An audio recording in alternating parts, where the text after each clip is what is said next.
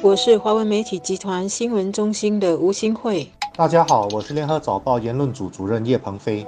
亚洲人有谨慎理财的传统，通常是克勤克俭，一心一意要家人吃饱穿暖，确保孩子有足够的教育费，以及孩子长大后有成家立业，包括买房子的本钱，也会想要给后代呢留下一些遗产。这种价值观是一种很根深蒂固的持家理财观念。家和后代的福利是一切生活的核心，所以一项针对新加坡和好几个亚洲城市的这个调查显示，有百分之九十五的受访父母呢都认为教导孩子如何使用和管理钱财是非常重要的。这样的调查结果当然不足为奇，不过呢，有百分之五十一并不知道自己是否能够成为孩子在理财上的导师和榜样，也有百。百分之四十三的父母呢，希望能够提高自己的理财知识，为孩子作为一个榜样。这种父母对教导孩子理财比较缺乏信心的心理，也许跟全球每隔几年就有金融危机或者是大流行病等等情况造成很大的经济冲击有关。因为呢，经济影响着每个人和家庭的口袋，个人的储蓄和投资回报也会受影响。大家更担心的是饭碗不保。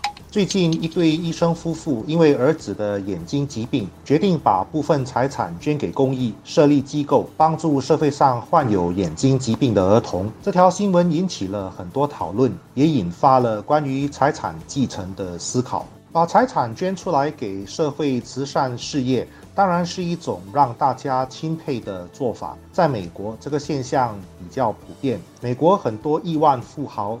很多都这么做。二零一零年，比尔·盖茨和巴菲特等四十位富豪倡议一个叫“给予承诺”的行动，宣布把自己财产的一半或更多捐给慈善事业，并且希望更多的富豪能够响应。但是，包括中国在内的亚洲富豪反应却没有那么的热烈。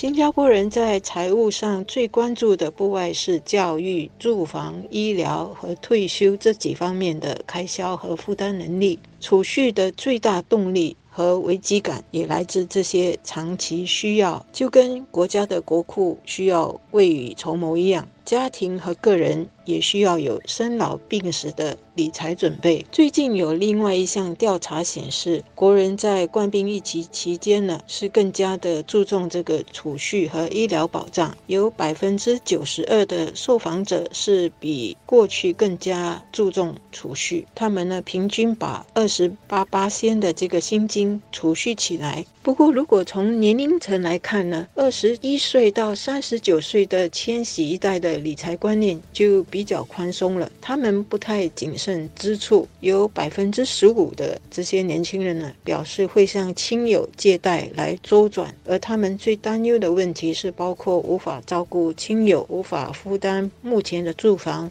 以及追赶不上同辈的花费。为什么千禧一代或者是年轻一代的理财观念跟父母的理财观念不一样呢？是因为这些克勤克俭的父母没有传授这种价值观吗？还是因为父母太疼爱孩子了，尽量在物质和钱财方面呢能够满足孩子的需要，以致孩子根本不知道钱是怎么来的，钱又应该怎么管理？反正父母就是家里的提款机嘛。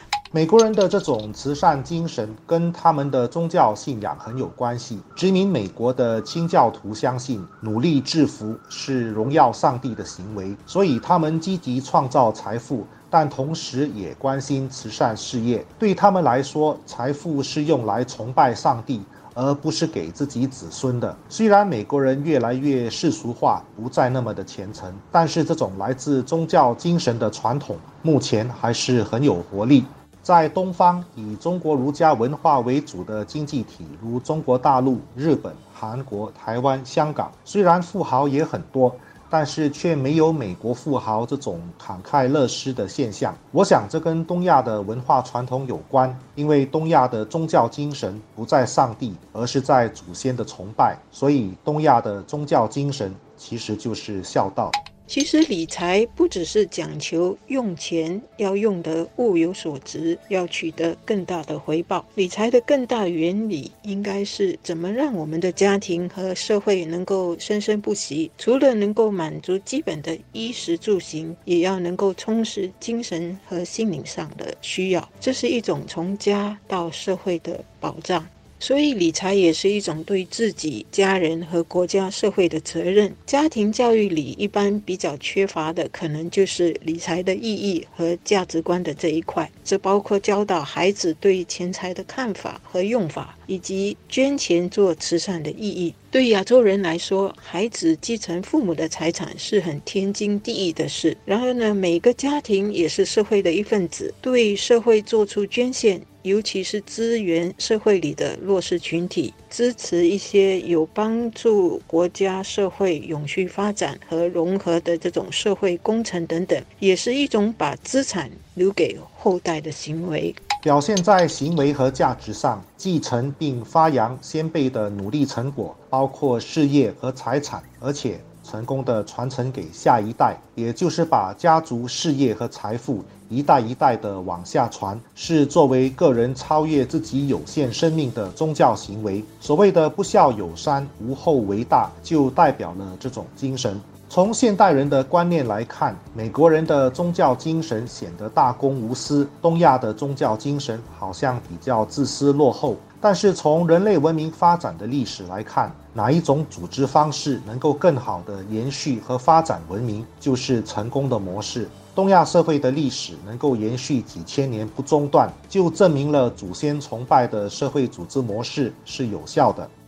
新加坡社区基金会正在展开为期三年的全国慈善遗产捐赠计划。所谓的遗产捐赠呢，是可以包括捐赠现金、捐赠公积金存款，或者是保险的赔付额和一些资产等等。而根据一项调查呢显示，大约有八成的受访新加坡人了解捐赠遗产的意义，但是呢，只有百分之三是有这么做的。所以呢，新加坡社区基金会希望能够提高人们在这方面的意识和行动，把这种价值观也能够传给后代。所以，理财的更大意义不只是给自己和家人存钱，也是为了社会存钱，捐助给那些有需要的人和机构。那整个社会就真的能够生生不息了。现代社会主要是建立在西方的价值体系上，所以判断事情的标准跟从前不一样了。把财产捐给慈善事业，帮助更多的人，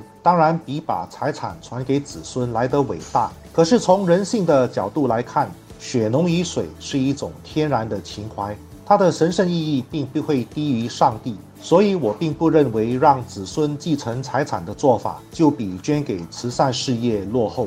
一个现实的问题是，有越来越多的成功人士没有结婚，或者结婚了没有子女。他们的财产确实面对没有子孙继承的问题。如果是这样，捐给慈善事业当然是不错的安排。另一个现实的问题是，现在的贫富悬殊越来越严重。如果富豪能够多关注慈善事业，将能够很好的化解社会的矛盾。所以，富豪捐财产是一件值得鼓励的好事。可是，要求他们把所有的财富都捐出来，可能却违背了基本的人性，而且也不一定符合东方的伦理精神。